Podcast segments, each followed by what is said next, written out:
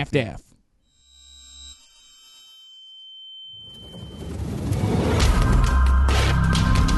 Eu sou Gisele Camargo e esse é o Anticast número 505.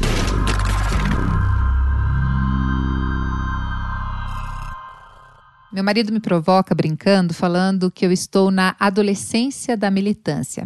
Ele já começou na militância tem um tempinho e já encontrou aquela sabedoria da indignação não sofrida. Sabe como?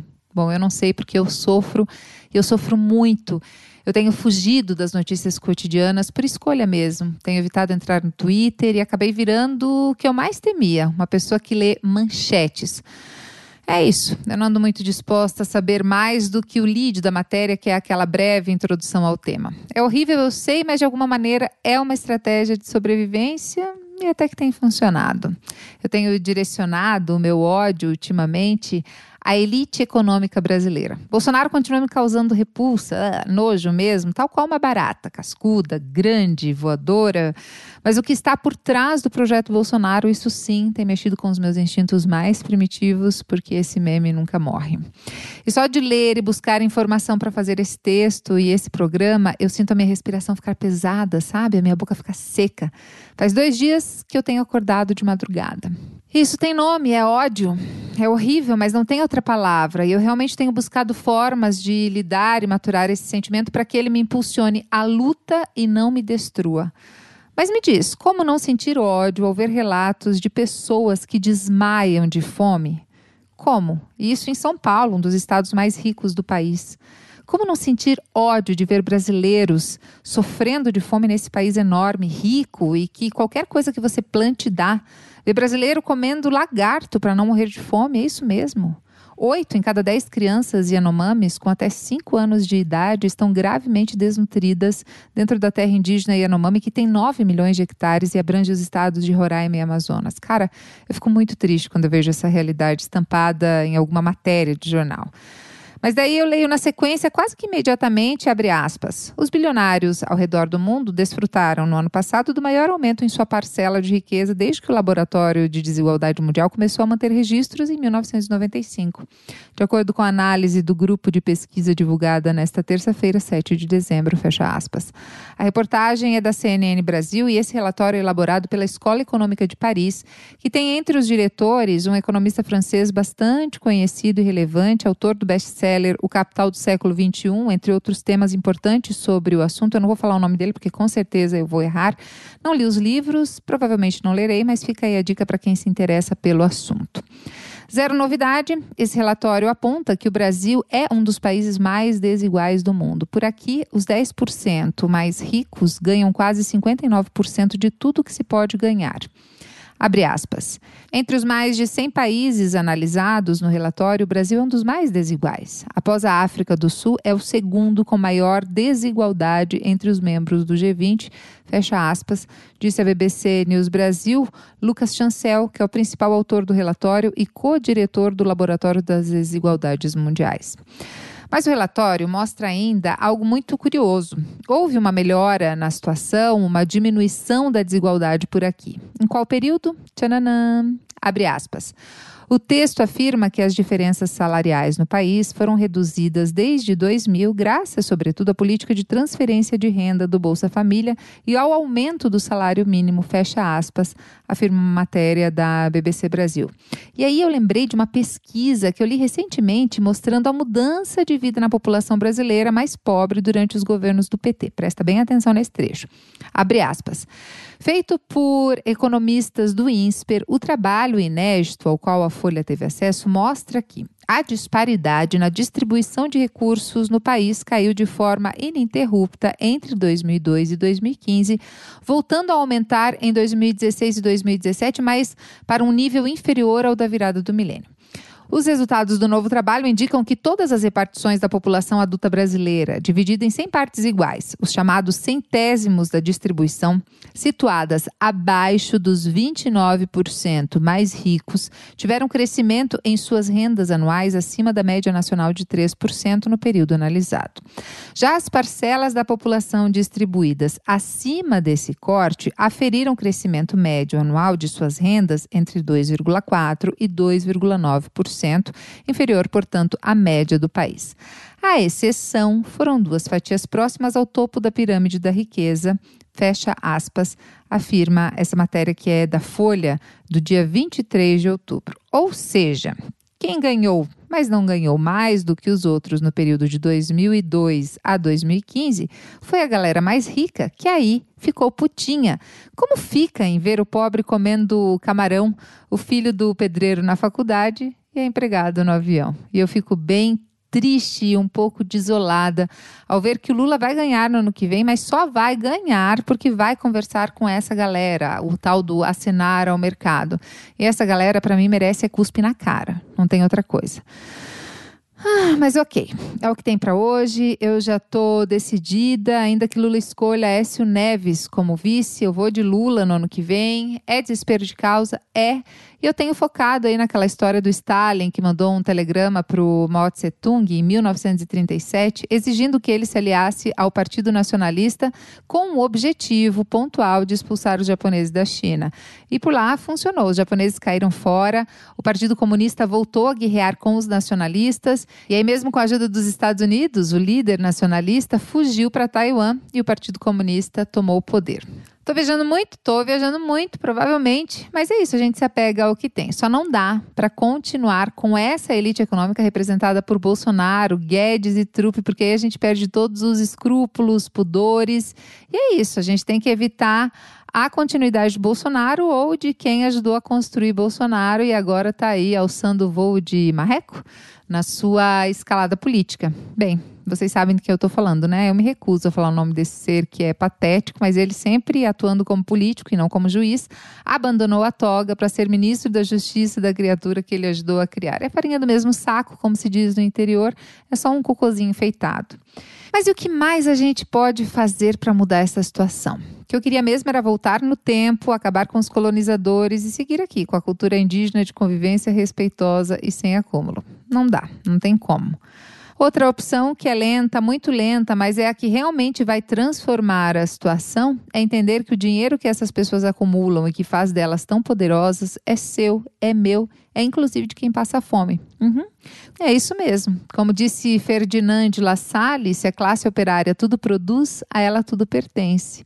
E se não dá para chegar no seu empregador e dizer que quer a sua parte em aumento de salário, dá para ir se educando para não colaborar com o crescimento da fortuna do velho Davan, por exemplo, que fatura algo em torno de 27 milhões por dia.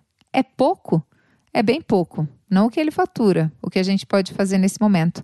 Mas dá para praticar.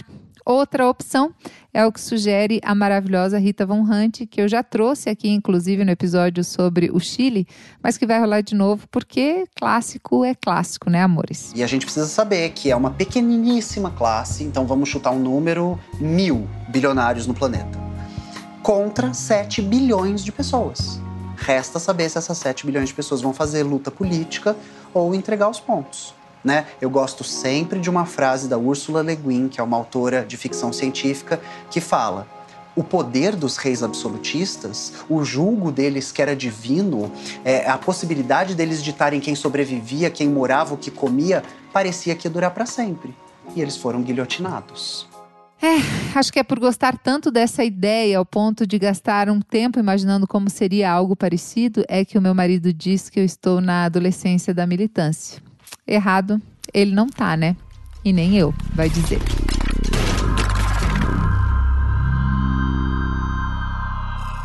Bom, e sobre esse assunto eu converso com ele que tem um currículo bem curioso, assim, ele é engenheiro civil, ele estudou economia na Universidade da Califórnia em San Diego e é screenwriting na Academia de Cinema de Nova York, escreveu 10 livros e olha que curioso, em 2012 ele foi recebido e homenageado pela Rainha Elizabeth II pelo seu trabalho para eliminar a violência no treinamento de cavalos no Brasil. Eduardo Moreira, tudo bem, Eduardo? Tudo bem, Gisele. Prazer estar aqui com você. Você é uma figura bem curiosa, porque já se auto-intitula um, um ex-banqueiro. Não sei se auto-intitula, mas eu li bastante, alcunha ex-banqueiro. Mas você tem um currículo bastante curioso, né? é um currículo de um, de um buscador, né? De um curioso, de um inquieto.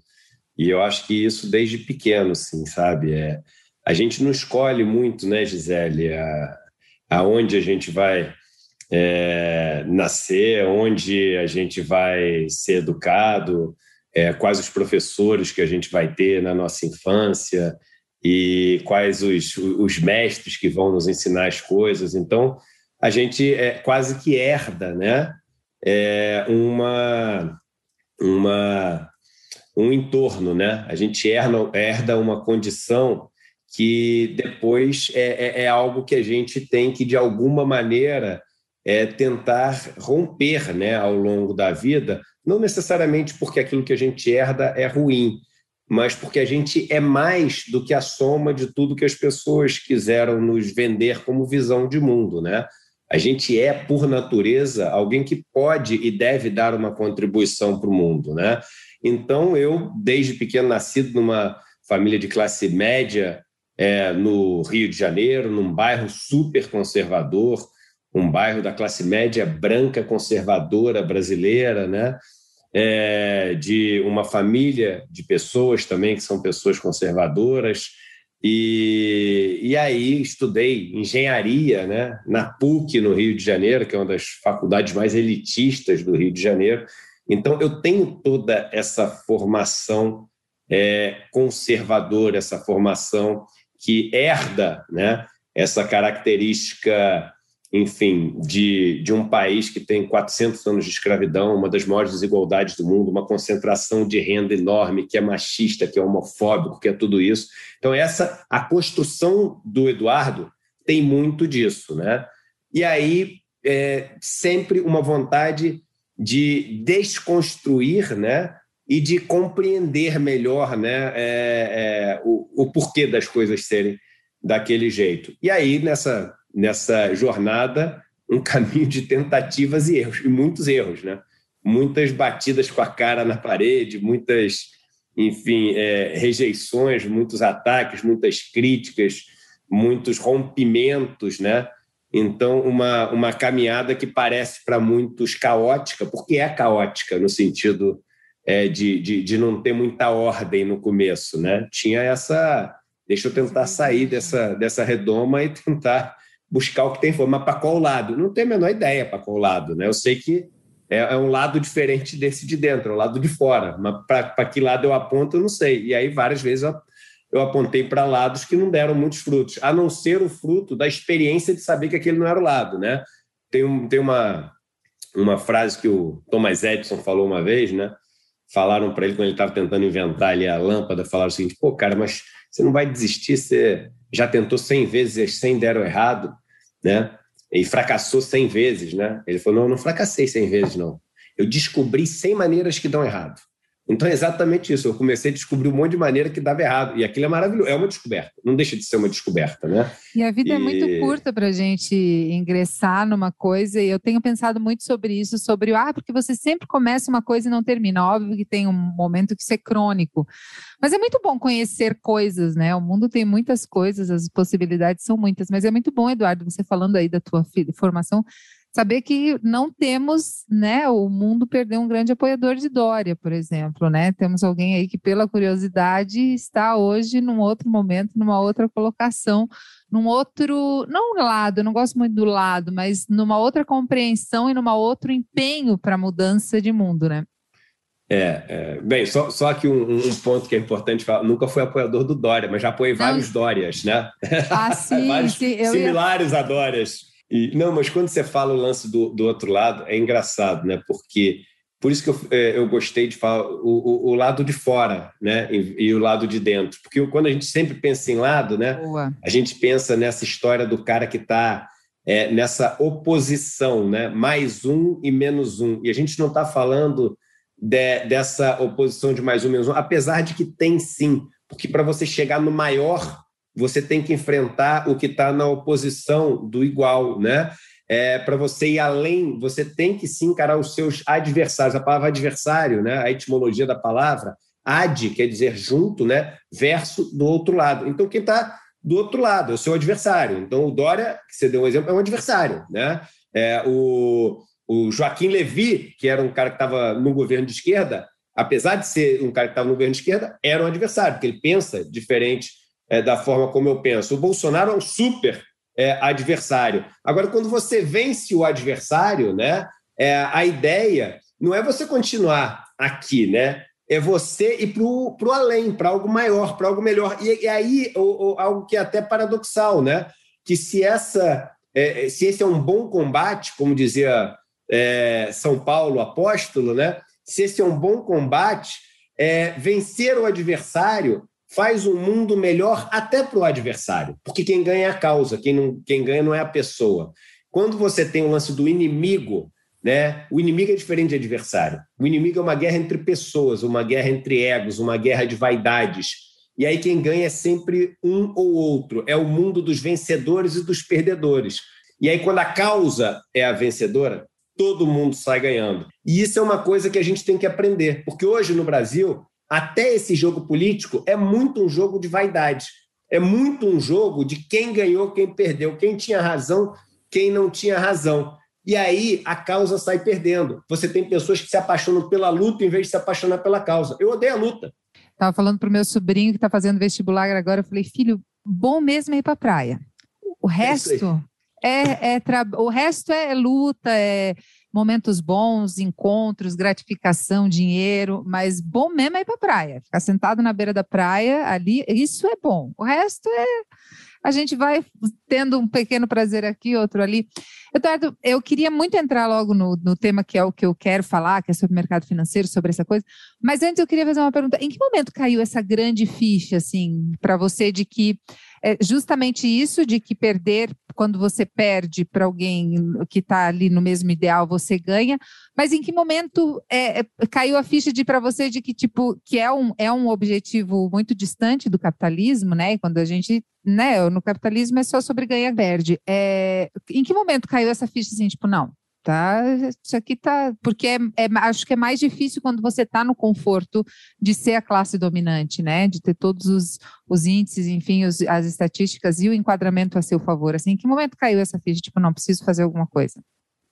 Você sabe, Gisele, que essa é a pergunta, né, que eu, que eu mais é, ouço, assim, como é que foi sua epifania, né, por, por que que, qual foi o dia que você mudou? E, é, e assim, e não tem, né, uma uma queda do cavalo na estrada de Damasco com uma luz que eu vi, uma voz que eu ouvi. É uma primeiro que eu ainda vivo imerso em um monte de trevas, um monte de dúvidas, um monte de confusões, questionamentos na minha vida. E, e uma das coisas, aí eu tenho várias coisas que são importantes, né? Nessas descobertas. E uma das mais importantes, por acaso, foi ter conhecido o MST.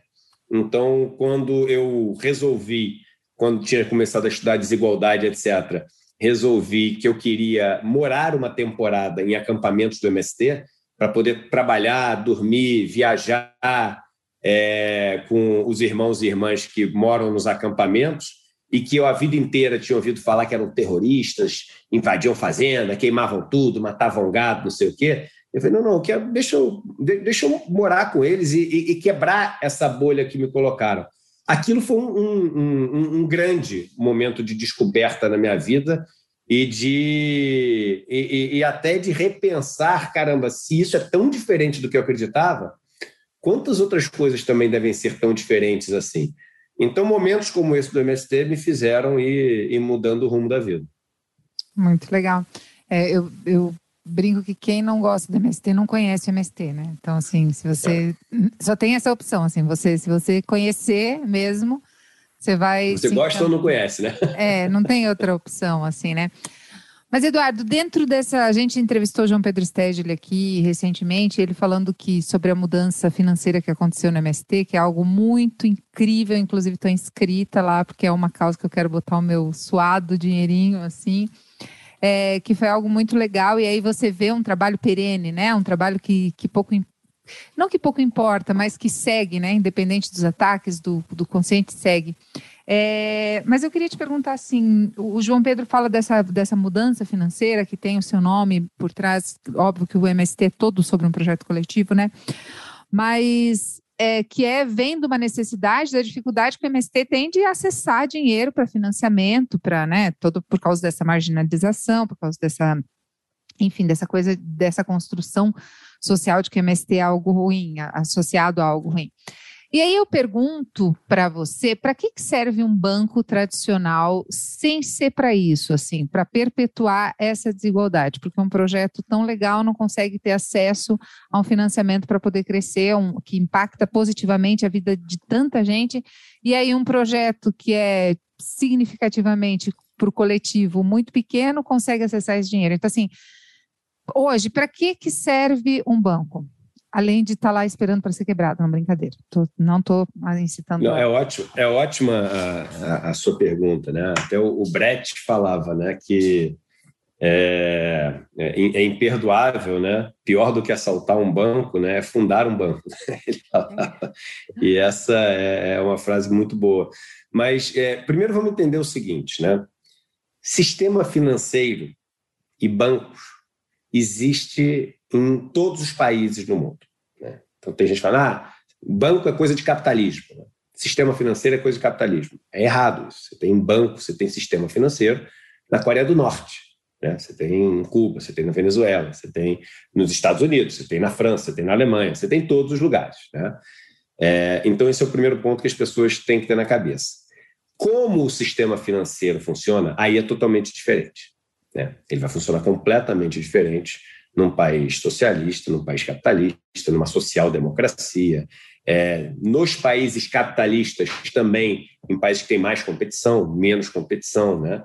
É, então, o, como o sistema financeiro funciona, que é a grande diferença. O que, é que o sistema financeiro deveria fazer? Né? A gente vive, na maior parte do mundo, né, é, o mundo da propriedade privada. As pessoas são donas das coisas, né? Até donas de coisas que é difícil explicar como a gente pode ser dono, como por exemplo da terra, né? Uma vez eu ouvi de um, de um irmão indígena falando: homem branco é muito estranho, né? Fala que é dono da terra, ele nasce, terra já está lá. Ele morre, terra continua. Então, se alguém é dono de alguém, terra é dono do homem, né? Ele falava. Boa. Mas é, a gente se é, passou a se dar esse direito, né? Que, aliás, eu estou falando da terra no livro, né? Discurso sobre a origem da desigualdade entre os homens do Rousseau, ele fala que ali começa né, é, a, sua, a, desigualdade, as guerras, os conflitos, na hora que uma pessoa cerca uma terra e fala é meu, né, e ninguém fala quem é esse louco que está falando isso. Mas o fato é que nessa sociedade onde as pessoas podem ser donas né, daquilo que produz riqueza, que é o capital, seja as máquinas, as terras, os recursos naturais, tudo isso, isso tudo passa a, ser, a ter dono, né? O processo de produção de riqueza ele passa a não estar mais disponível para todos. Por que, que é, primeiro, por que, que a gente produz riqueza? A gente produz riqueza porque para sobreviver a gente consome riqueza, né? Então, se a gente não produzir nenhuma riqueza nova, a gente está aqui é, usando a luz que está aqui em volta para poder iluminar isso, para levar energia, transmitir essa nossa conversa. Eu daqui a pouco vou beber uma água, vou comer ali um, um arroz, é, e tudo isso não tem mais. Né? Então a gente tem que produzir mais, porque senão é, a gente entra em colapso. E todo o processo de produção de nova riqueza começa com o uso de alguma riqueza que a gente tem. Sempre. É impossível produzir riqueza sem usar riqueza. Aí você fala, não, Eduardo, se eu catar uma maçã e comer, eu não usei riqueza nenhuma, porque a natureza me deu. Você usou, você foi andando até a maçã. Então, você usou uma energia que você tinha guardada, que você não tem mais para comer aquela maçã. E aí, a, o que a maçã te dá de energia é maior do que o quanto você gastou para ir até ela, por isso que você foi. É fácil explicar isso. Se você. Eu moro em São Paulo. Se a maçã estiver numa árvore no Rio de Janeiro, eu não vou andando comer a maçã, porque eu vou gastar muito mais energia do que a maçã vai me dar, né? Então, para você começar o processo de criação de riqueza, que é o que nos permite é, a condição de seguir vivos e existindo, a gente tem que usar a riqueza. E muita gente, nessa sociedade onde as pessoas podem ser donas das coisas, passam a não ter riqueza, passam a não ter capital, passam a não ter terra, passam a não ter máquinas, passam a não ter o conhecimento necessário para fazer as coisas. E aí, essas pessoas é, elas passam a ser obrigadas a trabalhar numa relação de dependência para aqueles que têm é, o capital. O que, que elas têm como a, a única riqueza que elas passam a ter para oferecer? A mão de obra delas. E aí, elas, para poder não ficar um jogo completamente desigual, elas podem até é, se organizar né, para valorizar essa riqueza que elas têm. Então, elas passam a formar sindicatos, associações, etc. Não é à toa né, que os capitalistas, os neoliberais, etc., tentam minar né, essa que é a, a, a única é, ferramenta de negociação desse jogo que já é desigual, que já é perverso, que já é, é super severo que existe no capitalismo. Elas querem que elas não tenham nem o poder de negociar com essa é, com esse pouco capital é, que eles têm nesse mundo que vai acumulando, acumulando, acumulando, acumulando, acumulando, né?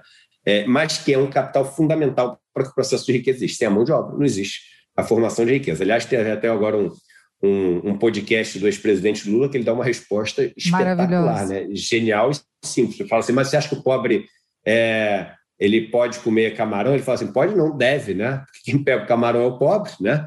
Então, é, comentando é com meu marido meu pai é, é pescador, meu pai era pescador, fez isso profissionalmente um tempo da vida. Eu falei, até porque é super é, desconfortável, né? Você tem que ficar muitas horas dentro da água e tal, e daí o povo se espanta com o pobre comendo camarão. Enfim. É, não, exatamente. E hoje, numa live que eu fiz, teve uma pessoa que, é, enfim, é, dessas que passou a odiar, né?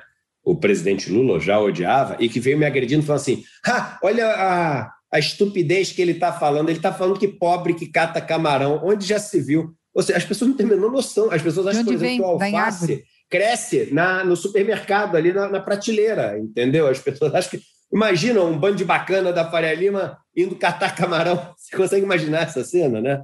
Então, as pessoas não têm noção mesmo do mundo que elas é, vivem. Chega ao ponto de, de, de serem é, absolutamente alienadas no sentido até é, acadêmico, né, de, de alienação, né, no sentido lá que o, o, o Fromm e vários outros é, acadêmicos no, no, nos ensinam, professores nos ensinam. Mas aí, voltando para a história, o que, que o mercado financeiro deveria fazer? Poxa, se tem pessoas que têm excesso de capital a ponto de não poder usar esse capital para produzir riqueza, vamos supor alguém que tem milho, né? Então o cara tem, tem terra e tem milho e ele tem lá a produção dele de milho.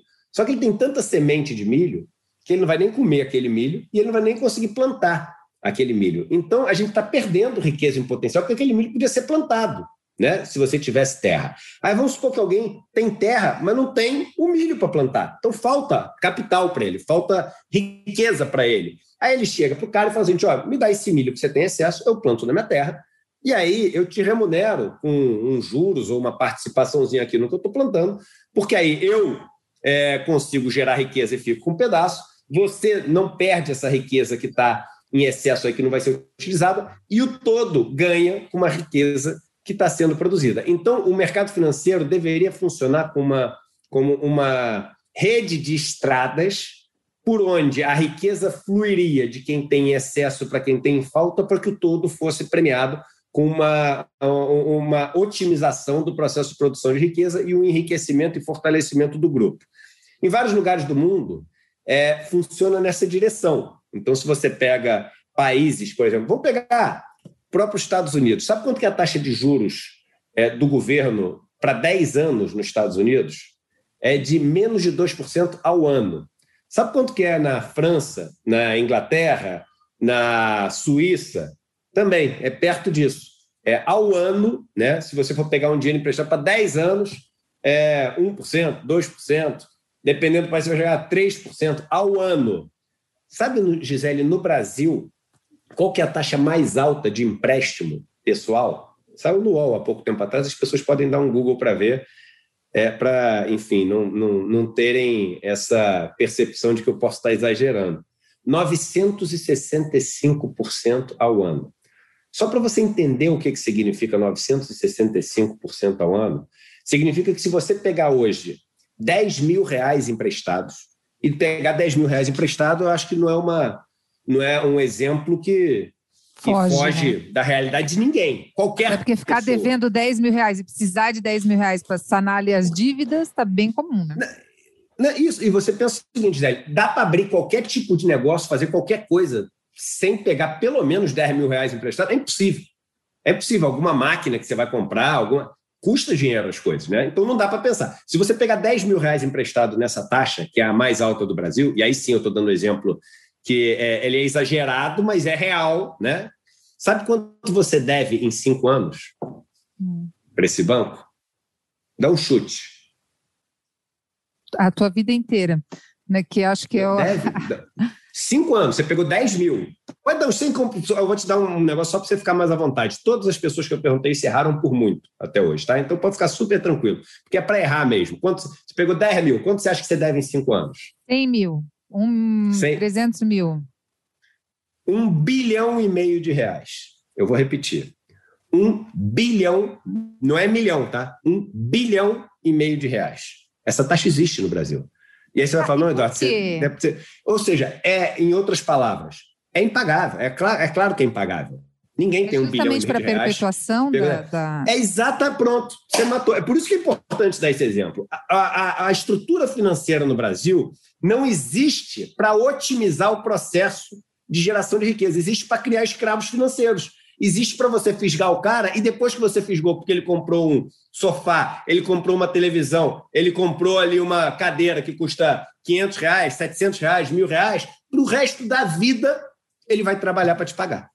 Para resto da vida. E tudo que ele fizer, aí virou um escravo. Se ele não pode ficar com nada do, da, da riqueza que ele produz, do camarão que ele pesca, da couve que ele colhe, da cadeira que ele serra e monta, ele é um escravo ele é um escravo. Então a gente existe essa escravidão financeira. E aí, então esse é o primeiro ponto de como o mercado financeiro funciona no Brasil, criando um muro entre quem não tem capital e quem tem capital.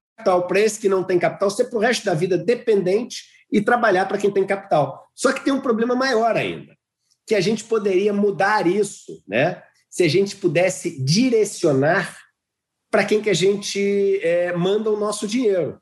Porque dizem, ah, porque os bancos no Brasil eles é, são os que mais mandam, porque eles têm muito dinheiro, etc. Tudo verdade. Agora, os bancos têm hoje em dia de investimentos, né?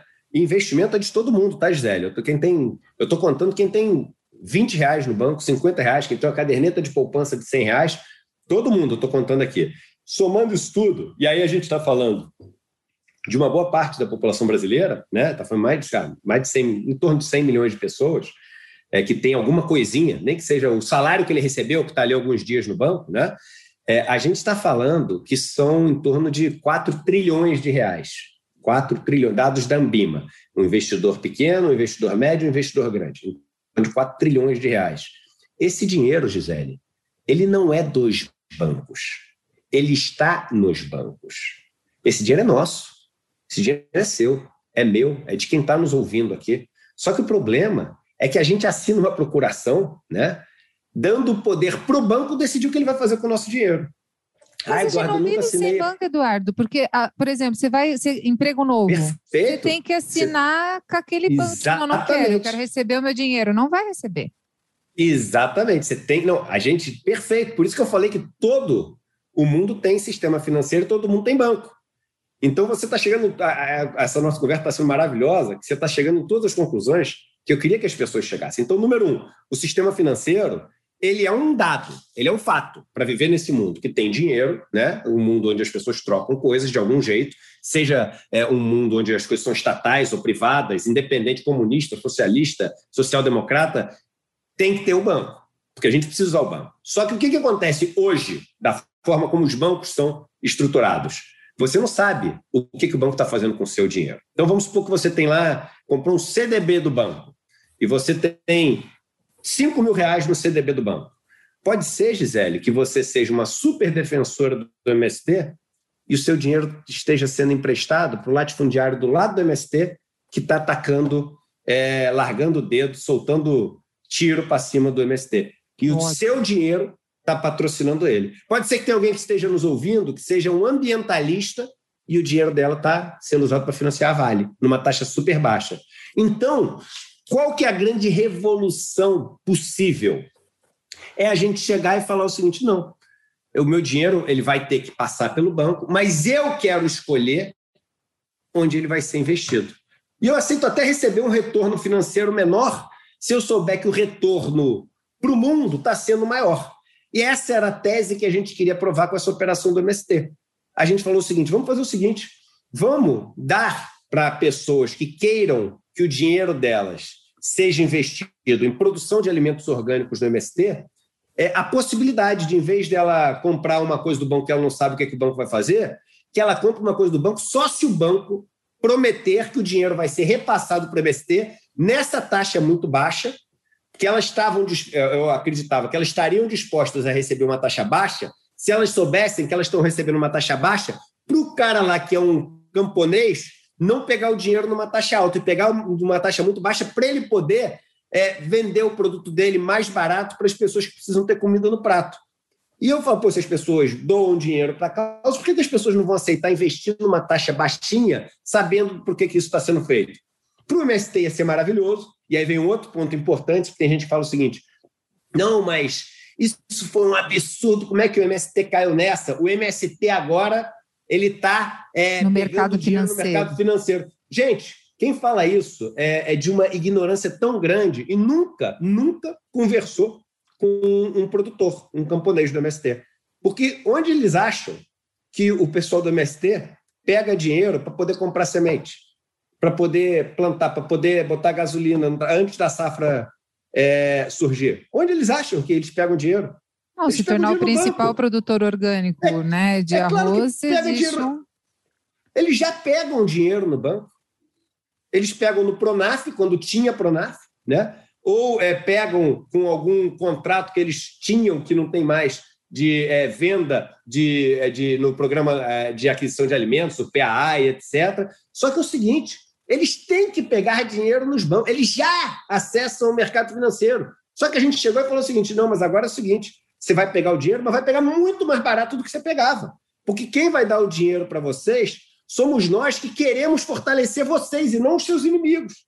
Então, isso é uma revolução, porque isso tira poder dos bancos, dá dinheiro barato em vez de dinheiro caro para o MST, porque dinheiro eles precisam para poder produzir. Não dá para produzir sem comprar semente, sem você é, ter os equipamentos, sem você ter, ter, trator. Como é que você vai comprar um trator? E dá sem sentido, dinheiro? né? E você dá, dá propósito. Então é o seguinte: é, essa operação ela segue um lema, tem um banco holandês, que é um banco revolucionário, né, chamado Triodos, que ele fala o seguinte: finance change, change finance, que quer dizer, financia a mudança, mude o mundo das finanças. Então é o seguinte: o meu sonho é ter o dinheiro que eu consegui juntar na vida financiando o pequeno agricultor, é ter meu dinheiro financiando o cooperativa de pescador, é ter meu dinheiro financiando o mutirão de casa popular. E eu aceito receber como retorno o que a caderneta de poupança paga. Eu não quero. Eu, eu, essa operação do MST foi maravilhosa, porque o governo brasileiro estava pagando 10% ao ano para quem emprestasse dinheiro para ele para cinco anos, que foi a operação do MST. Sabe quanto que o MST pagou? 5,5. Pagou metade, Gisele. O MST, que todo mundo fala, ah, MST é um risco enorme, pegou dinheiro na metade da taxa do cara que é o dono da Casa da Moeda. Isso é, isso é inédito no mundo, no mundo. Nunca teve uma operação como essa no mundo. Né? E, e é para quê? Para produzir alimento orgânico que vai parar na mesa das pessoas. Aí você chega hoje e fala assim: não, eu sou comunista, vou tirar esse dinheiro do MST. Sabe o que vai acontecer? Ele vai ter que pegar esse dinheiro no banco, em vez de pegar 5,5%, vai pegar 30%. Ou vai ter que parar a produção. Acabou o negócio. Então, é, é, é muito importante, e por isso os TED de todo mundo do MST que entendem né, é, o, o, o mundo do camponês, porque para você criticar, você tem que conhecer o mundo do camponês. Não adianta você ter lido três livros que falam sobre socialismo e falar o seguinte: faz é, vamos queimar o dinheiro dos capitalistas. Tá bom, vamos queimar, mas no dia seguinte, como é que tu vai é, tocar tua produção? Né? Não tem como. Então, o que a gente tem que fazer é, enquanto o Estado não faz isso, que aí sim, essa crítica eu gosto. Quem deveria fazer isso é o Estado. Quem deveria fazer isso é o Estado. O Estado deveria estar permitindo todas essas condições. A terra deveria ser do Estado para eles poderem utilizar a terra, né? E tanto é que esse governo quer fazer o contrário, quer dar o título da terra para o pequeno agricultor ser pressionado e ter que vender para o latifundiário. Então, o Estado deveria dar acesso a esse financiamento muito barato. Porque do jeito que é hoje, o cara que é pequeno, ele não tem escala, porque ele não tem é, muita terra para poder produzir, quem tem muita terra é o latifundiário. Ele não usa pesticida e agrotóxico, então ele acaba tendo uma produtividade menor para ter uma qualidade maior no plantio. Ele não tem todo o maquinário que o cara grande tem os tratores, os sistemas de irrigação, pivôs e etc. E, por fim, ele pega dinheiro numa taxa mais alta do que o cara grande. Como é que esse cara vai ser competitivo, Gisele? Esse cara é esmagado. Esse cara é destroçado. E aí, cada vez mais, ele acaba saindo da terra, fora que tem toda a pressão das milícias, dos fazendeiros, etc. E aí, quando ele sai da terra, a terra vira uma terra para plantar soja que vai alimentar porco na China e deixar um cara muito rico e não deixa imposto nenhum para o Brasil, porque exportação não paga imposto, por causa da lei Candir. Então é isso que a gente está quebrando. Está quebrando tá. o poder dos bancos. Mas e como é que. Tá, tem uma coisa de mentalidade. Ah, Eduardo, a, a tua assessora aqui falou meia hora. Eu falei, meia hora não dá nem para começar. Já estou aqui quase chegando no meu limite e não vou conseguir chegar nem na metade.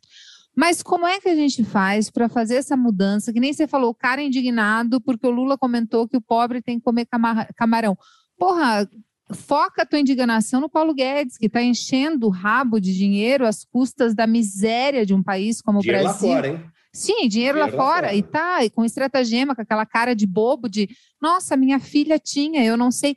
Quando a gente vai ter essa mudança de indignação e de parar de olhar o pobre como se não fosse pobre? Porque é esse, essa, assim, a, essa, a gente olha para o Bolsonaro como se ele fosse o problema, a gente tem que entender que ele é uma estratégia de uma elite que nós não fazemos parte. É uma elite muito, muito, muito pequena, assim. Então, quando que a gente vai conseguir ter essa mudança de mentalidade e parar de se incomodar com a porra do MST que está fazendo um trabalho incrível de distribuição de alimento e produção de alimento e se incomodar realmente com quem está acabando com tudo.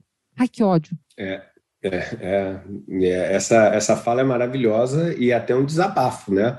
Porque Nossa. a verdade é o seguinte: não, não, tem um, não tem um clique né, que vai fazer isso mudar. E vou falar mais: esse clique nem é, é a eleição do Lula no ano que vem. A eleição do Lula tem que acontecer. Né? O Lula tem que ser eleito. A gente tem que tirar Bolsonaro. Mas a eleição, por si só, não resolve esses problemas todos que você está falando. É uma coisa muito maior. Né? Tanto é que nos anos do PT a gente teve políticas maravilhosas, política luz para todos, cisternas, é, o programa que a gente teve de aquisição de alimentos, o gás que a gente deu no Pronaf, é, teve coisas maravilhosas. Mas você viu como foi difícil encarar o poder do sistema financeiro? Os bancos a gente tem uma elite que dá Você um teto, como... né? Dá um limite. Dá um teto. Ó, é, é isso. Aqui. É isso. Por isso que é uma luta difícil. E por isso que essa operação do MST incomodou tanto. Porque é, foi uma operação de 17 milhões e meio de reais, Gisele. Você sabe o que, que são 17 milhões e meio de reais para o tamanho do mercado financeiro? É zero. É nada. É uma agulha no palheiro. Pois é. Né? É um pingo. Por que será que ela sacudiu o mercado financeiro inteiro? Por que será que o mercado financeiro inteiro tentou fazer ela não acontecer e boicotar ela? Por que será que ela deu tanta discussão nas redes sociais? Porque ela tocou no alvo como nunca tinha sido tocado, no centro do alvo. O poder que é dado para o sistema financeiro que não é de direito deles, é nosso. Porque se o, o, o dinheiro é das pessoas, elas têm que escolher que mundo elas vão financiar. Elas não têm, elas é, podem escolher o seguinte: olha, eu não quero financiar o latifundiário matador, pistoleiro. Eu não quero financiar essa empresa aqui que paga um real para a pessoa que produz a calça jeans e vende por 90 reais na loja. Eu não quero financiar. Eu quero financiar o cara que faz a calça por um real, para ele poder ter a loja, poder ter o processo de distribuição e ele fazer a calça e vender por 50 reais. Porque aí aquele que vende por 90, que fica bilionário sem fazer nada, só porque é herdeiro do herdeiro do herdeiro, esse cara vai deixar de ser bilionário. E aquela comunidade que vive na miséria vai ficar vivendo muito melhor. E todo mundo que comprava calça por 80 reais vai comprar por 40. Esse mundo não é um mundo melhor, Gisele. Quem é que nega que esse mundo é um mundo melhor? E para isso a gente só precisa poder direcionar o dinheiro. E esse só, né? Esse só mexe com a estrutura inteira. Então, só a partir de agora, um, dois, três, simples conceitualmente, mudar. né? É simples conceitualmente. Agora, você está mexendo com a estrutura mais poderosa de poder que existe no país. O maior problema que existe no Brasil hoje em dia, o maior de todos, é o poder dado ao sistema financeiro, aos bancos e corretoras. O maior de todos, né? E a gente está falando de um país que tem muitos problemas seríssimos, tem essa herança escravocrata, 400 anos de escravidão, um racismo que acabou de sair a notícia agora, a gente conversando, eu acabei de, de ver aqui que pipocou na minha tela, é, pretos que são que têm curso superior ganham nos mesmos empregos, nos, nos mesmos empregos 31% a menos do que os brancos. Né? Esse é o país que a gente vive, 2021.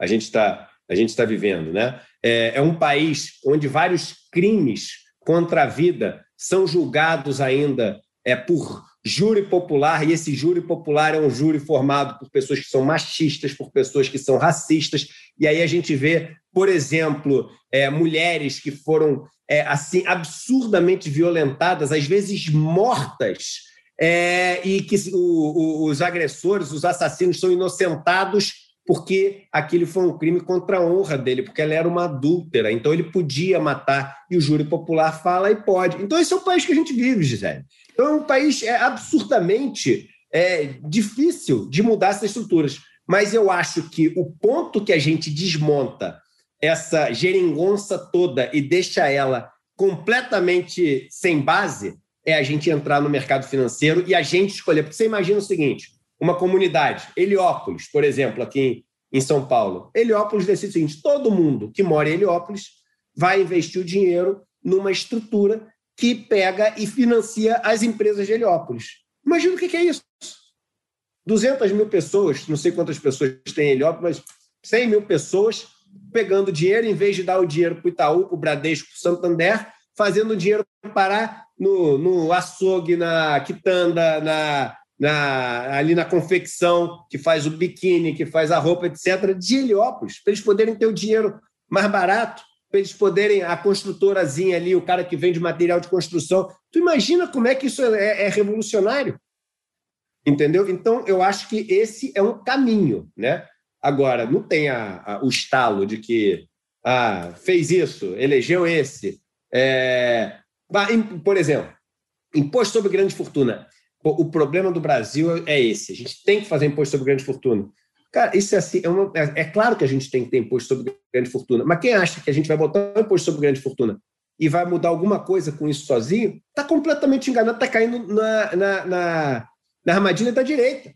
Porque quando aí ele vai chegar no final, quando tiver um caos, ele vai fazer o quê? Ele vai botar um imposto sobre grande fortuna. Meio por cento acima de, de quem tiver 50 milhões de reais. Sabe o que vai mudar na nossa estrutura, Gisele? Não vai mudar nada. Entendeu? Vai ter mais um dinheiro ali para um auxílio social vai comprar um botijão de gás para meia, meia dúzia de família, e aí vai dizer que, poxa, estamos fazendo nosso programa social. Prolongou, a mudança tem que ser estrutural. E aí é tudo junto, é sim imposto sobre grande fortuna, é o imposto sobre esse exportador, é reforma agrária popular, é a gente ter é, uma obrigatoriedade é, de um respeito às condições é, de gênero, de raça, de cor no Brasil, nas empresas, é, é assim, é, de igualdade dessas condições, é, é assim, é tudo junto, entendeu? Não tem bala de prata. Eduardo, e para a gente ir para os finalmente, infelizmente, mas não, pode, não quero atrapalhar a tua agenda, é, como é que tu faz a leitura no que vem? O mercado financeiro está agarrado no Bolsonaro ainda, está tudo muito, muito, bom, se tiver muito... O mercado financeiro é o centrão. É o mercado financeiro é o centrão. O mercado tá. financeiro não tem, ele não se apaixona por ninguém. Ele barganha e negocia com quem está no poder, sempre. Tá, e tu acha que vai haver um empenho aí para que o Lula não seja eleito realmente? Porque a grande a mídia mainstream já tipo abraçou o Sérgio Moro, já, né?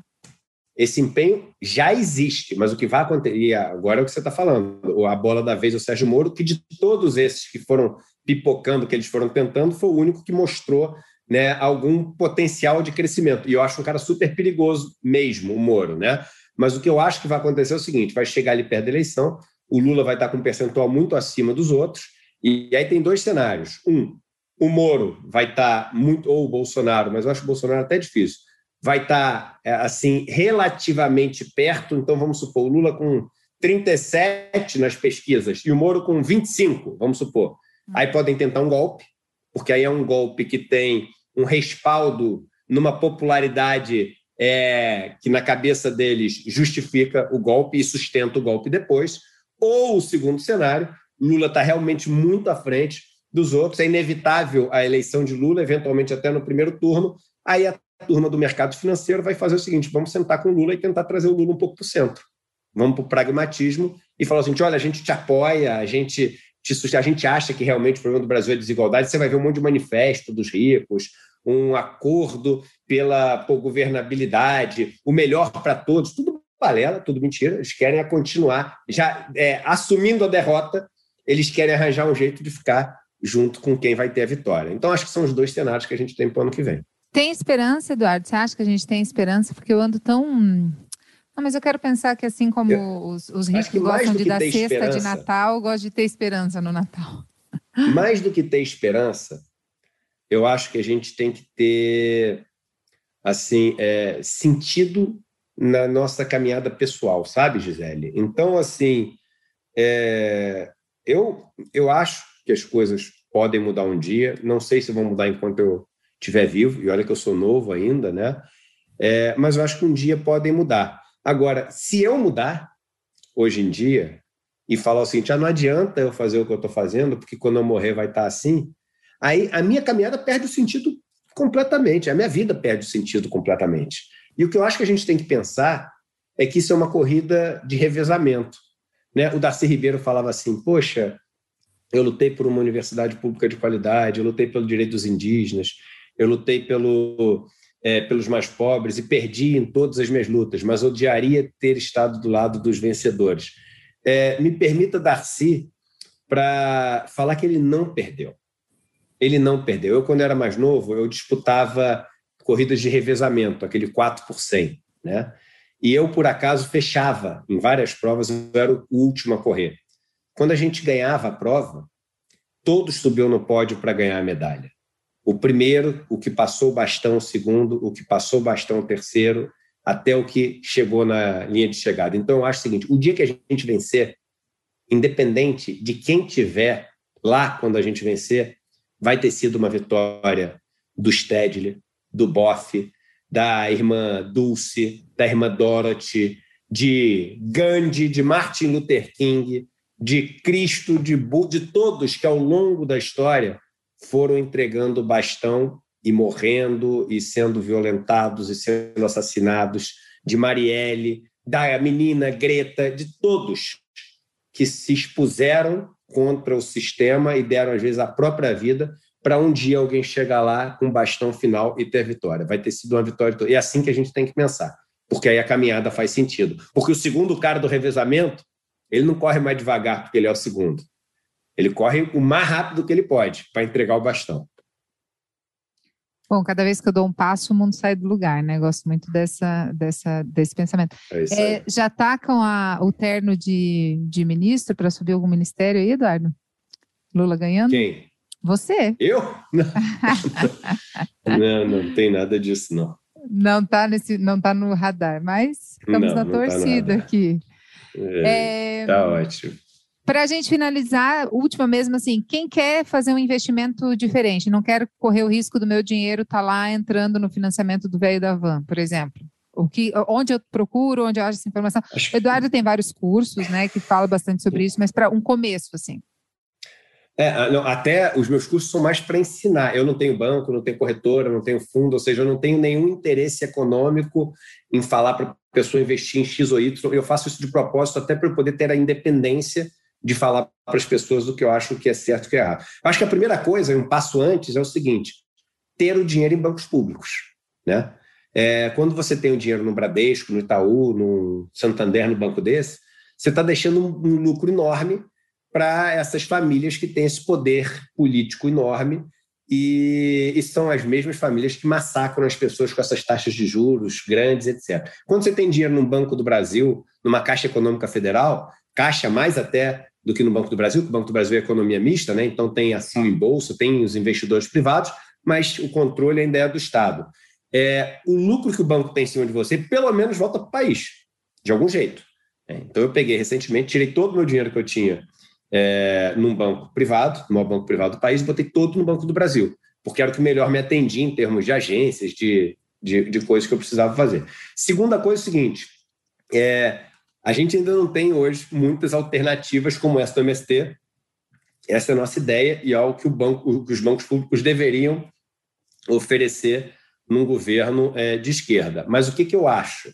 É, eu acho que as pessoas poderiam, por exemplo, passar a investir no Tesouro Direto, né? porque boa parte do dinheiro que eles têm no, no, nos bancos, o banco pega no final e investe no governo, o banco fica com quase tudo que o governo paga e passa um pouquinho de nada para a pessoa.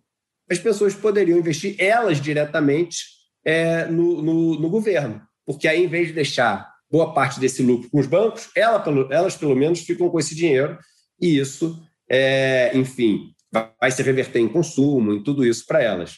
É o mundo ideal? Não é, porque o nosso Estado, né, a dívida pública, ainda é uma super máquina de desigualdade, mas pelo menos você tira dinheiro dos bancos para vocês. E investir no Tesouro Direto, tem várias corretoras que é, elas fazem isso sem cobrar nada de corretagem, mas cuidado que é uma armadilha, que ela vai falar que não vai te cobrar nada. Assim que você entrar com o dinheiro no Tesouro Direto, elas vão tentar tirar o seu dinheiro, dizendo que tem coisas que rendem muito melhor que o Tesouro Direto.